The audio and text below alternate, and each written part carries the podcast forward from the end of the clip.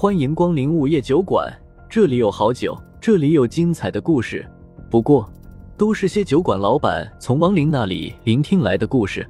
午夜酒馆，作者黑酱标，由玲珑樱花雨制作播出。第二十一章，落井下石。看到花轿停在自家花店门口，谢无鱼一时间有点反应不过来，但他突然有了一种不好的预感。看到风正苏也在一旁，当下就问道：“你们来我这里干什么？”风正苏还没来得及说话，白三娘就从大花轿上走了下来，掀开红盖头，笑吟吟的道：“小鱼儿，我来跟你成亲呀。”你，谢无鱼看到白三娘，瞬间瞳孔一缩，吓得猛地往后退了一步，然后才哆哆嗦嗦的道：“白白夫人。”风正苏看到谢无鱼害怕的样子，顿时皱起了眉头。他可是专门捉拿亡灵的阴历，什么恐怖的东西没见过啊？怎么看到白三娘跟耗子见了猫似的？而且听他们话里的意思，俩人明显是认识的。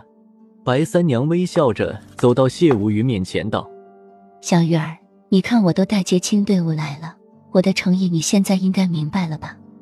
白夫人，我不说了吗？咱俩真的不合适。你就放过我我行不行？算我求求你了。”谢无语苦着脸道。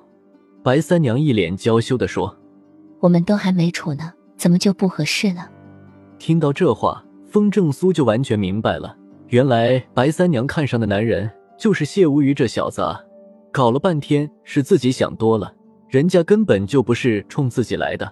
得，白紧张了两天，谢无鱼这会儿表情要多难看有多难看。再三拒绝道：“我们是不能相处的，白夫人，我不都跟你说过了吗？能不能处，等成亲以后再说。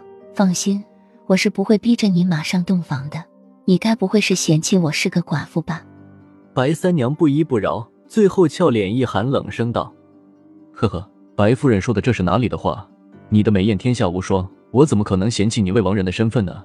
可是我实在……”谢无虞连忙解释道。然而还没说完，就被风正苏打断了。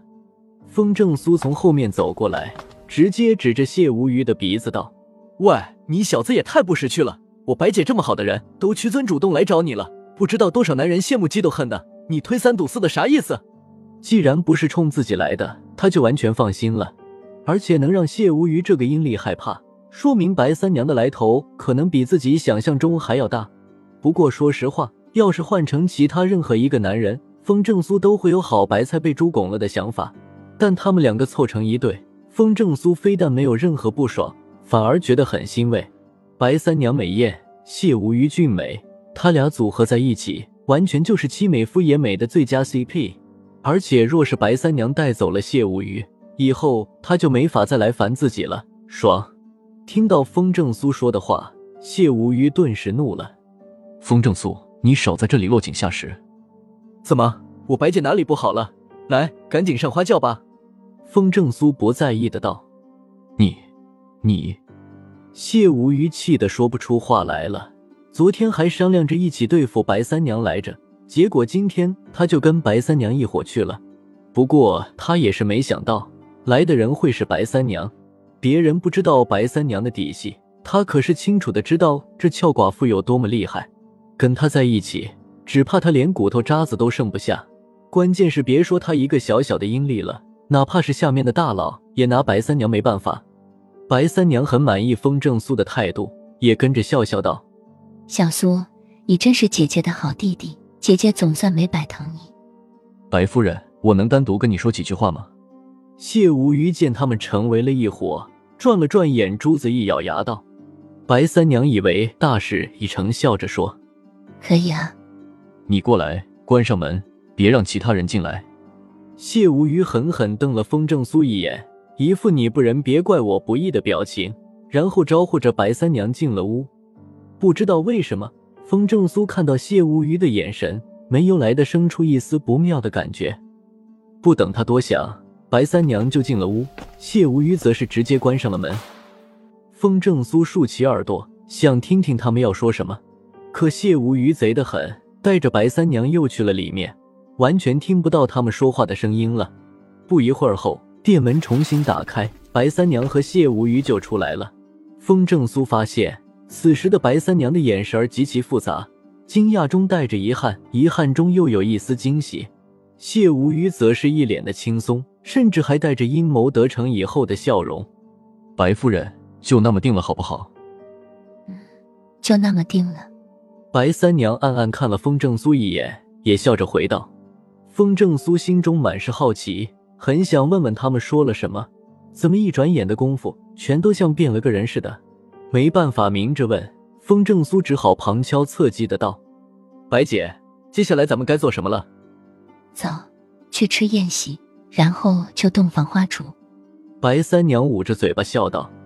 风正苏愣了愣，这是成了。谢无虞也是一脸的轻松，推了风正苏一把道：“去你那里喝喜酒啊！”风正苏感觉跟做梦一样，刚才还一个逼婚，一个宁死不屈的要守护自己贞操的，怎么就一会儿的功夫全都变脸了？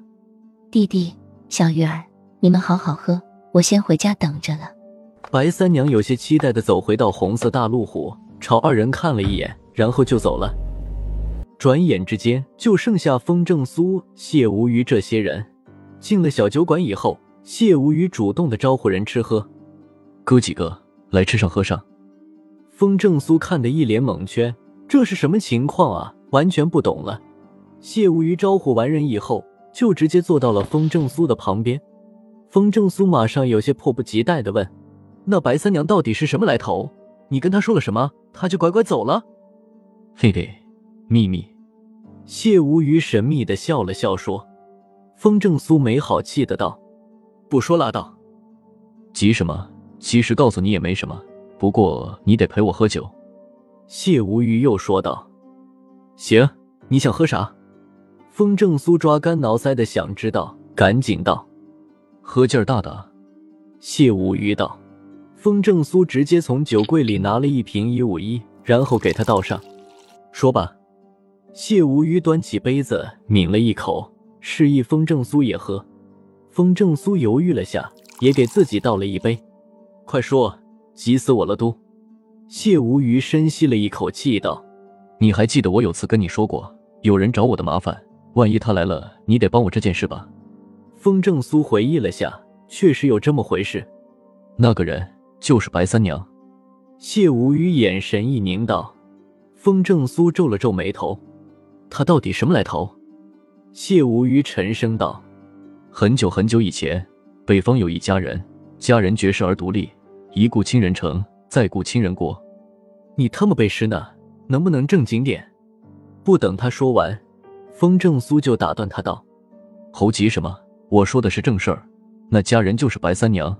你是不知道，有多少大人物为了得到白三娘，不惜发动战事，争斗的是头破血流。”谢无虞白了他一眼，接着又说道：“最后一位猛人胜利了，用举国的财富娶了白三娘。然而婚礼刚办完。”还没等到洞房花烛，猛人就因为伤势复发，一命呜呼了。从此以后，白三娘就成了寡妇。风正苏道：“你确定不是编故事糊弄我？你爱信不信。猛人死了以后，白三娘不但继承了那猛人的财富，也继承了他的权势。从此缠他的人只敢想，不敢再有任何动作。所以到死，白三娘都是个寡妇。”谢无虞没好气的道。风正苏眉头一皱，问：“等等。”你是说白三娘早就死了？可她不是亡灵啊！她当然不是亡灵，在她死后，魂魄虽然走了，但她肉身始终不腐，最后成了不在五行中、不在三界内、神憎鬼厌人怕的存在。